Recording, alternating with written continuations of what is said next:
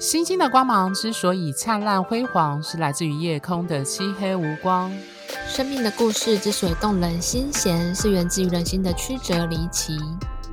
Hello，各位听众，大家好，欢迎收听《哈 Star 心星相惜》Podcast。我是金木合相，落母羊座在五宫，海王星二宫，很不会理财的金牛座 Coco 米。我是太阳合轴天底落狮子座，外显很不狮子的狮子座 Tia。好，今天这一集呢，我们要进入的第二个星体，也就是今四大天王降临怎么办？谈的是第二位天王，也就是变革之神天王星。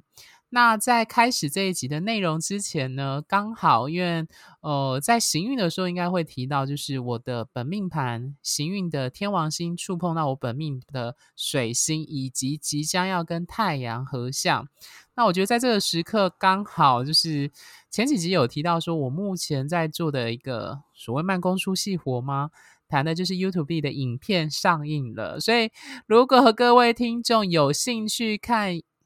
算是惺惺相惜的影片版的话，欢迎大家上就是 Google 的 YouTube 上去搜寻惺惺相惜，就一样可以找到我们制作的第一集的影片。这样子，好，那话不多说，我们就开始讨论所谓的四大天王的第二位。这位呢，是跟土星象征的法则，可以说是某种程度的对立与挑战面的星体，也就是天王星。如果我们说土星是时间之神，是过去传统和体制的捍卫者的话，那么天王星就是打破这些规范的变革者。那天王星呢，它是在一七八一年被发现的。那一七八一年这个年代，如果各位听众对世界史，特别是欧洲史，影响近代非常重要的欧洲史，有一些记忆的话，学生时期的记忆会知道，这个年代跟革命、反叛、独立的世界浪潮特别有关。例如，在这段时间，美国开始对抗跟反抗英国，就是美国作为一个殖民地，开始要形塑出他们自己的国家认同，以及最重要，在世界史上非常重要的一个历史事件是法国大革命，它刚好在一七八九年发生。这在世界史，特别是民主。浪潮上特别有关。那时候，法国大革命喊出的口号叫“自由、平等、博爱”。我一直觉得这六个字非常跟水瓶座和天呃天王星特别有关系。那接续的法国大革命之后的所谓的拿破仑征战欧洲，以及他把所谓的法国的这个民主。民主主义思想跟民主的浪潮席卷了整个欧洲，它也带来了之后的理性主义和工业革命，刚好在一七六零到一八四零年代。所以其实会发现到，我们传统上天王星，我们占星师赋予的，比如说跟科技、跟革命有关，它都呼应，就是我们占星学说的同时性，同一时间发生的事情是跟天上的星体是有相呼应的。那在历法上呢，天王星呢，它运转一个黄道的周期大概是八十四年，也就是说，如果你活的岁数够长的话，你可以在你八十四岁的那一年经历所谓的天王星回归。它不像土星是二十九年，好难啊！对，天王星过境每个星座大概是七年。那包含宫位也差不多，通常一个宫位也大概是待七年左右。那目前在我们录音的当下呢，天王星是落在金牛座的十六度。多，也就是你可以说它已经大概走了一半，所以大概在三年多，大概就会换到下一个星座，也就是双子座。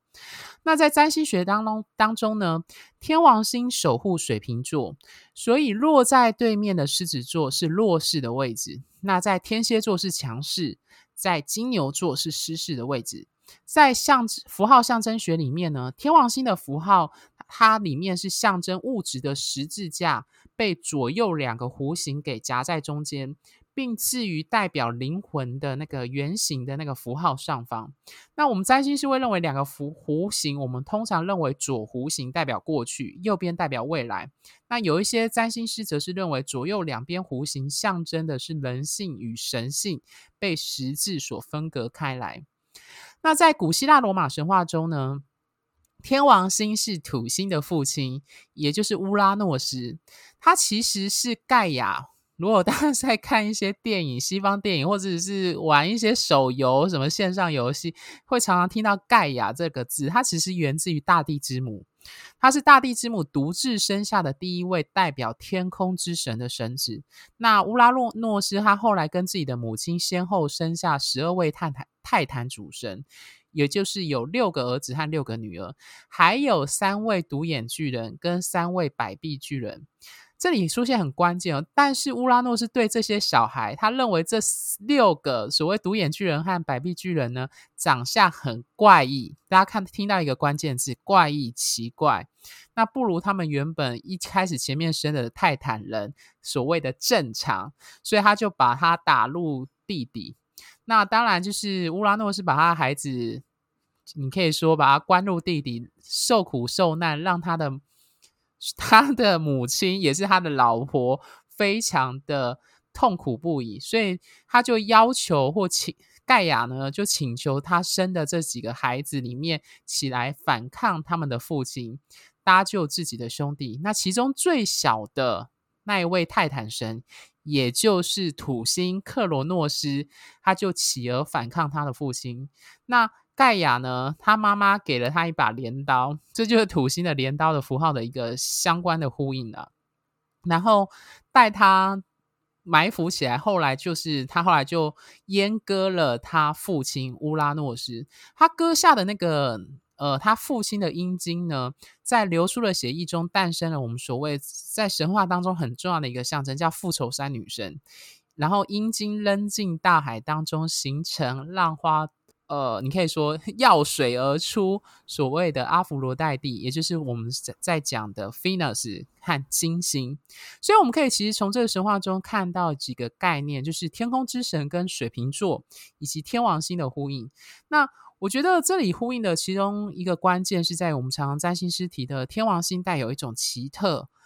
呃离经叛道、怪异，或者是不拘于既有的框架。那刚刚可以从就是天王星乌拉诺斯对待他自己儿子觉得奇特怪异的这件事情就可以看得出来。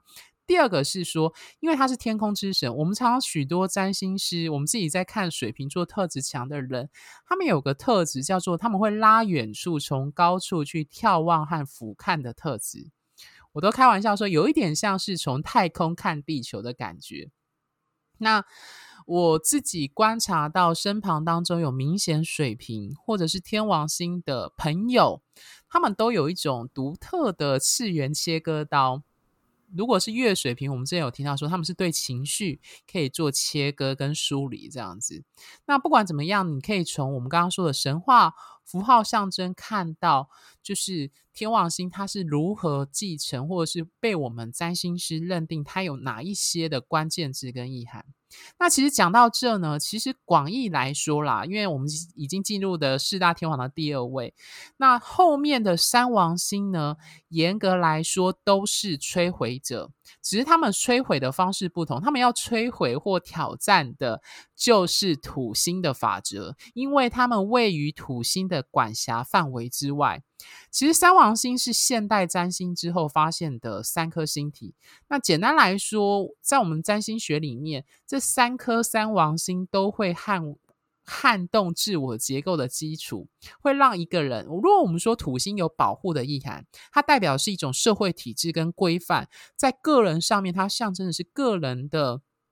你可以说是骨架，可以是一个保护。那么三王星会让一个人瞥见更大的整体。土星象征的是自我的外围结构。通常来说，它是很努力的在抵挡三个外行星的势力，让一个人不必接受众生一体。对土星来说，是一个很没有、很没有面子的概念，因为土星很强调规范、体制跟界限。但是土星的法则有一个。呃，缺陷，你可以说它是一体两面的概念，就是它那个缺陷是指说，他想要保护和捍卫的界限，终究会导致整个人格结构的完结。瓦解，那三王星就是有效运用这个瓦解的一个星体。那通常来说，我们会说土星跟天王星一向是敌对的，就是我们像在神话当中，就是乌拉诺斯跟克罗诺斯的关系。那天王星代表的是突破物质制约的驱力，可以从符号象征看到。那我们知道土星它象征的是一种物质具体化的规范这样子的意涵，所以天王星它想释放我们个人内在的创造力，它在我们的。集体占集呃占星学里面，它象征的集体潜意识是代表是人群想要突破和改革的方向，并学会用心智来掌握大自然的力量。那土星代表的则是认同物质的形式，那让自己摆脱集体性的考量。所以我们可以从这当中看到，就是很有趣，就是我们常说土星跟天王星同时守护的水瓶座背后人格特质的矛盾性。呃，我自己的感觉啦，就是水瓶座特质强的人，他们通常都有既尊重物质形式和重视理性逻辑，却又倾向于抽象概念和直观的感受。在想法跟立场上，我常常说水瓶座既前卫又有权威性。我觉得这是我对水瓶座特质强的人的观察，就是说，他们虽然前卫，虽然多元，但是他们的多元跟前卫当中，又蕴藏着土星的权威和认定说的一种呃体制化，就是他认定他所相信的信念具有一种体制化，这样子，特别是在思想、想法跟立场上特别明显。那很有趣的是呢。呃，在我们占星学里面，后面发现的三个三王星，分别都是水星、金星与火星的高八度星体。那也就是说，天王星是水星的高八度代表。那我们知道，水星代表的是思维跟自信，所以它可以说是思维跟自信的高阶版本。如果说水星强调逻辑跟分析步骤，去收集和汇整我们在日常生活的传递的资讯的话，那么天王星象征的则是一种直觉性和独立创意的想法，而且这种独立创意的想法，某种程度上对。一般人，或者是对土星规则下的人来说，是一种怪异、无法被理解，甚至是一种很跳跃、一种一种奇怪。有些人甚至会觉得是为反对而反对的这样的思维。那这类想法往往挑战了一般人主流的预设标准。所以，我们可以说，水瓶座跟天王星试图会去挑战主流社会下所定义的标准，并且替那些被常规视为怪异的人作为平反，所以我们才称为它为变革，甚至是革命。对，那有一些占星师会认为，天王星本质上象征改变，或者是混乱。端看你从哪个立场去看啦。对土星来说，就是很明显、明显的就会觉得这就是一个带来混乱跟搞破 坏的星体这样子。对，讲到这个，Tia 有什么想补充的吗？哼，我觉得是不是混乱，真的要端看你是土星那一方，还是你是天王星的那一方。天王星的那一方就会觉得，哎。我天王星本身的精神就是为了要打破土星的限制。其实三王星的意义就是都是为了要打破生命当中的限制跟枷锁。你知道，大家都知道太阳系的那个行星的顺序，就是土星的后面就是天王、海王跟冥王。以前古代人只能观察到土星，但是后来科技比较发展，还有运算能力比较强之后，才发现了天王星、海王星跟冥王星。所以对占星学来说，这三颗行星诞生在星盘上面的定义，就是为了要突破诶土星原本给我们框架住的一个生命的规范。那讲到天王星的那一种，Coco 米刚才讲自由、平等、博爱嘛，对不对？还有那种革命。的那种感觉，革命以及希望，这感觉我觉得以现套在现代来说，就很像是饥饿游戏电影传递的那种感觉。嗯，就是跟刚刚 Coco 米讲到的法国大革命以前古时候的那种感觉一样，它是一个在强权，然后充满阶级制度之下，然后在那个社会有很多限制跟不合理。的情况下，那主角他怎么样抗争，然后怎么样星火燎原，让一群人燃起希望，然后打倒强权，迈向自由。然后最后一部的名称叫做《自由幻梦》。这系列小说，这系列小说的作者是苏珊·柯林斯。这位作者的星盘也很有趣哦，他的星盘有水星跟天王星非常紧密，只有一度的合相，所以他写出了这个 非常天王星，对，非常天王星精神的小说，因为是水星嘛，他又可以传达出来，是不是？就是非常的神奇。然后这真的不是巧合，这就是星空的力量。这样子，然后大家记得电影里面有一个三根手指头的手势吗？就是是女主角用来象征改革跟反反抗集权统治的那个手势。那这个手势呢，它在目前呃在泰国、缅甸、香港的反政府示威的运动当中，都有人拿出来作为宣示。所以天王星它跟水瓶座还有第十一宫都很有趣。这一些人都是先自己走的人，孤单的人，脱离羊群的人。但是到最后呢，反而是这一群人，他会让身边的人那种，呃，大家突然觉得，诶，不对劲，应该是那个人讲的才是对的。我们为什么要被框架住？为什么要被绑住？所以身边的人他越来越有勇气，最后变成大家一起走，一起迈向自由，一起推翻。推翻强权，因为天王星的人，他还有天王星行运、天王星行星的能量，要做的事情都非常的大，呃，大到说，诶，这一件事情是需要一大群人的力量，或者是群众的力量来去整个扳倒当下的体制，这样子。所以天王星带来的改变，诶，对固定星座的人比较多。的人会非常的不适应哦，那种感觉就有点像是老人家一开始学电脑一样。这个譬喻很好，因为我有想过这个例子。对，就是那种你花束可能都不懂，找不到它在哪里，它用途在哪里。不过，呃，也就是虽然对旧时代 old school 的人来说是非常不适应的，但是其实，呃，以现在的。角度来看，电脑跟科技，它的确会让我们彼此更连接，然后更好、更自由，资讯更发达，所以我们越不可能被一些所谓的强权控制住。所以，嗯，刚刚空空米讲那个例子，有讲到说，就是，嗯。天王星的小孩把他的阴茎割掉嘛，然后那个阴茎掉到海里面，然后从泡沫当中诞生出金星维纳斯。这个故事它告诉我们的是说，天王星它虽然会带来自由跟希望，但是呢，在整个革命的过程当中，会有非常多的对立、冲突、疏离，还有孤立产生这些负向的特质。所以说，其实。嗯、在遇到这一些事情的时候，我们会说，像是水瓶座，嗯、天王星，每一个行星，每个星座都有它的正向特质跟负向特质，所以在对立啊、冲突、疏离跟孤立产生的时候，我们反而需要的是用水瓶座的那种正向的方式，用理解、尊重、包容的态度来取代对立跟纷争。那这个就是神话当中为什么那个天王星的阴茎掉到海里，诞生出嗯维纳斯。维纳斯它代表的是金星，是一种爱，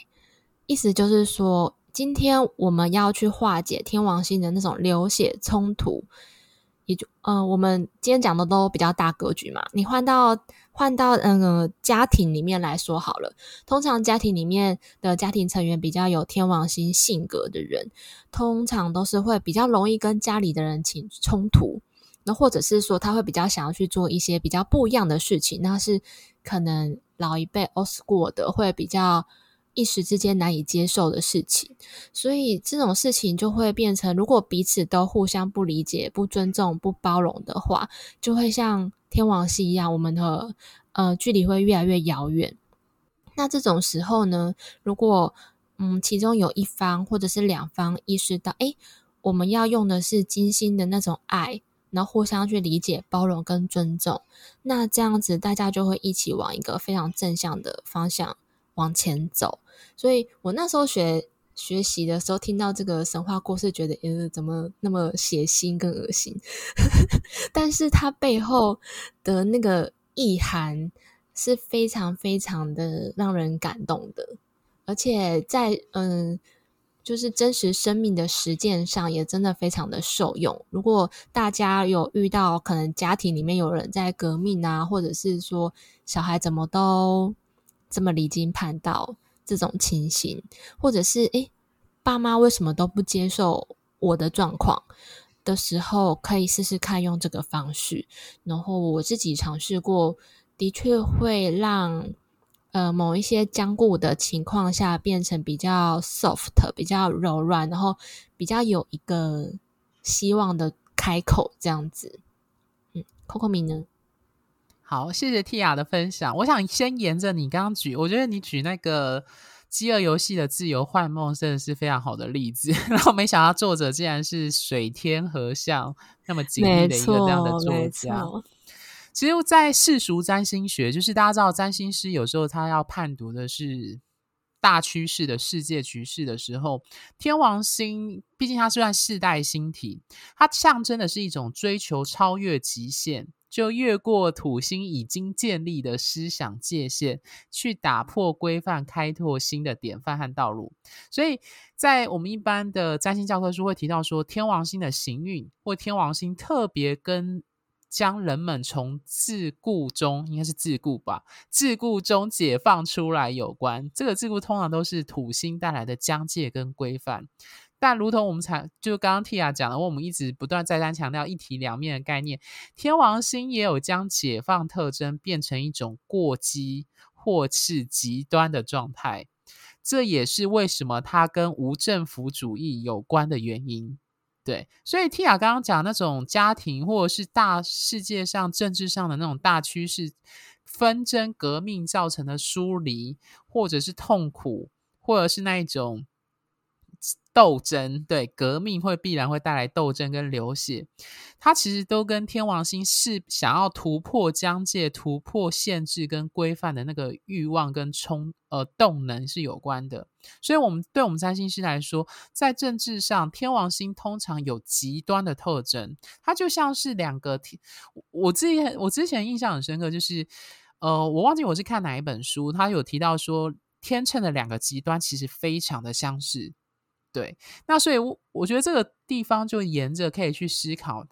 天王星所象征的无政府主义，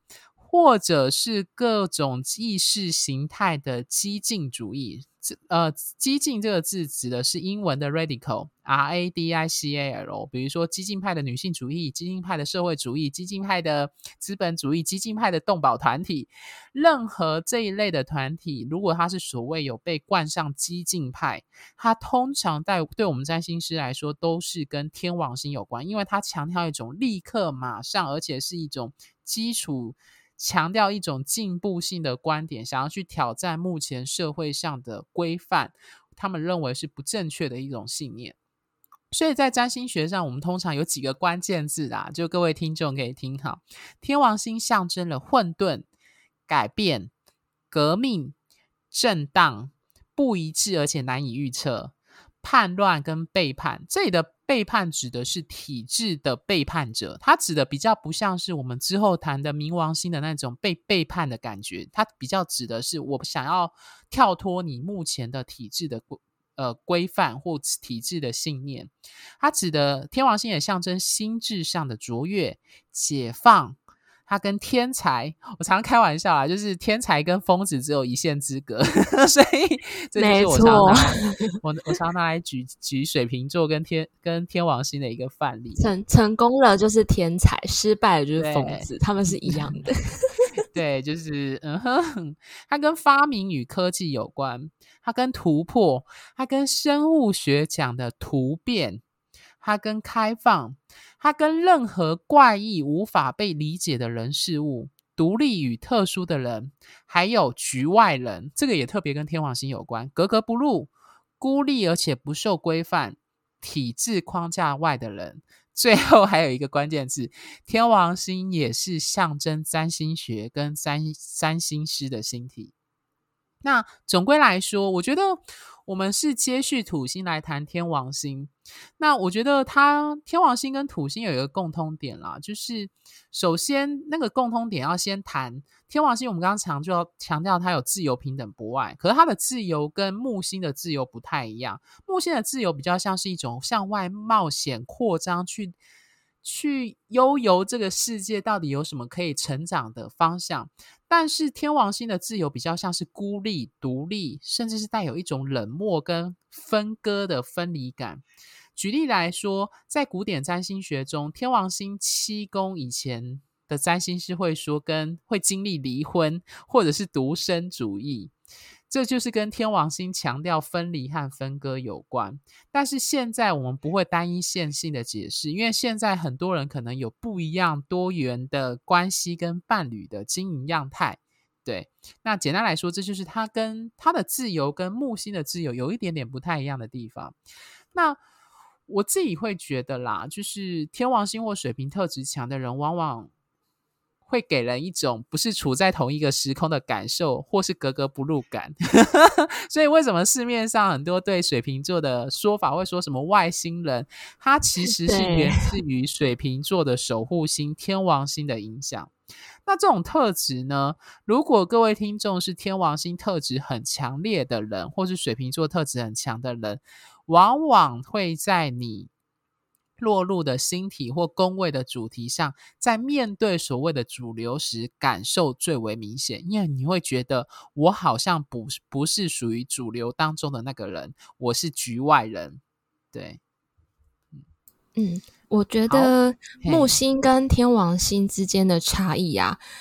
感是那种次元不一样的概念。木星比较像是，诶，我去到国外，就是。但是我们还是在地球上哦，是那种我去到国外，只是在我原生家庭比较远的地方。那天王星的遥远是外太空，就是脱离地球的那种外太空，所以天王星人才会给人一种哎，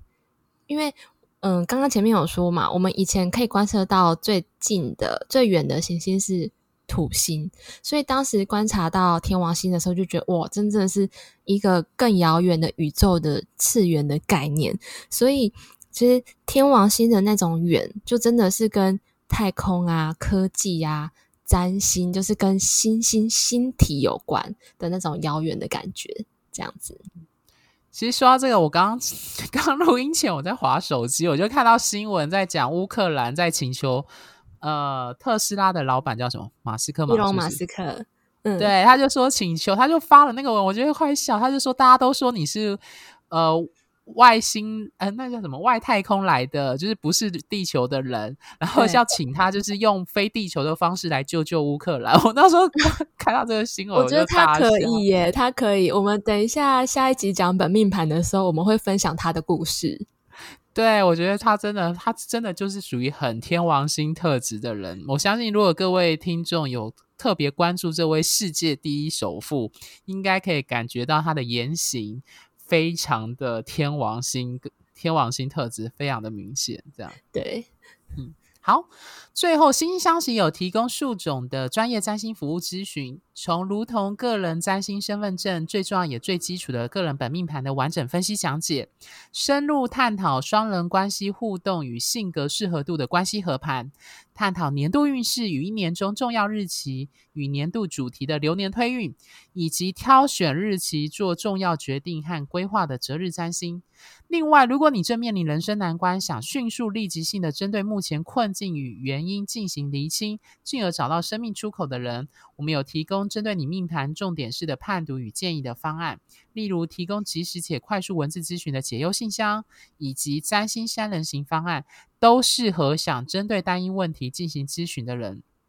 俗谚有云呢，世界上大多的问题都跟人有关。如果解决不了问题，就解决提出问题的人。这虽然是玩笑话，但的确点出人的重要性。因此，如果你想针对合作伙伴、职场同事与老板，暧昧对象或亲朋好友等各类人际关系的问题进行咨询，那我有提供关系点线面的服务方案，会针对对方命盘的重要特质来分析你命盘跟对方人格、个性与关系样态，进而提供关系经营与互动时的建议。那如果你是对投资理财与金钱资源运用上想要做深入探讨的人，欢迎找我们财经专业背景出身、对财经占星学有特别专业的蒂雅进行投资钱财旺旺来的线上文字咨询。他会从你的命盘中找出隐藏在其中的投资天赋、适合的投资标的，以及蕴藏在命盘里的资源保障。最后，我自己本身有从事占星相关主题的演讲与主题式教学。如果各位听众的学校、公司或组织单位有需要这类的培训或研习讲座的安排，也欢迎跟我联系。那因为最近有不少观听众后台私讯关于就是专业占星解盘技巧的开班授课事宜，那这真的蛮让我受宠若惊的。毕竟要为人师表，教人家如何解盘，还是需要蛮大的勇气跟实力。那首先要很感谢各位的肯认跟支持。那关于这部分的课程跟规划，我还在呃慢慢的 规划当中。毕竟身为一个日水合相若金牛又在六宫的占星师，我在工作上一直都是一种慢工出细活。好了，我总算把我的 YouTube 的影片完成了第一步，之后还会第二步、第三步。那这部分还请各位多多担待。如果后续有开课，一定会跟各位分享。那如果各位听众喜欢本节目呢，欢迎在追踪小额赞助本节目外，记得到我们的脸书跟 IG 按个赞，因为我们在脸书上会不定时的发一些关于行运或占星相关的天文。那另外，在我们制作非常精美漂亮的 HeartStar 心星相惜官方网站上，也有我之前写的不少专业占星文章，欢迎有兴趣的听众 Google 后搜寻，就可以在上面阅览哦。那在下一集呢，我们将进入天王星实际在我们的星盘，特别是本命盘当中担任什么样的角色。除了探讨在本命盘中天王星代表意涵当中，更从我们自己的自身经验或职业经验当中，还去还有名人的故事里面，告诉大家如何善用天王星的变革力量，去达成释放与进步。的一个空间和可能性，并且成为一个独立自主的个体，还请各位听众务必收听哦。星星的光芒之所以灿烂辉煌，是来自于你们的订阅与赞助。HeartStar 心星相惜，真心相待，专属你的心愿。拜拜，拜拜。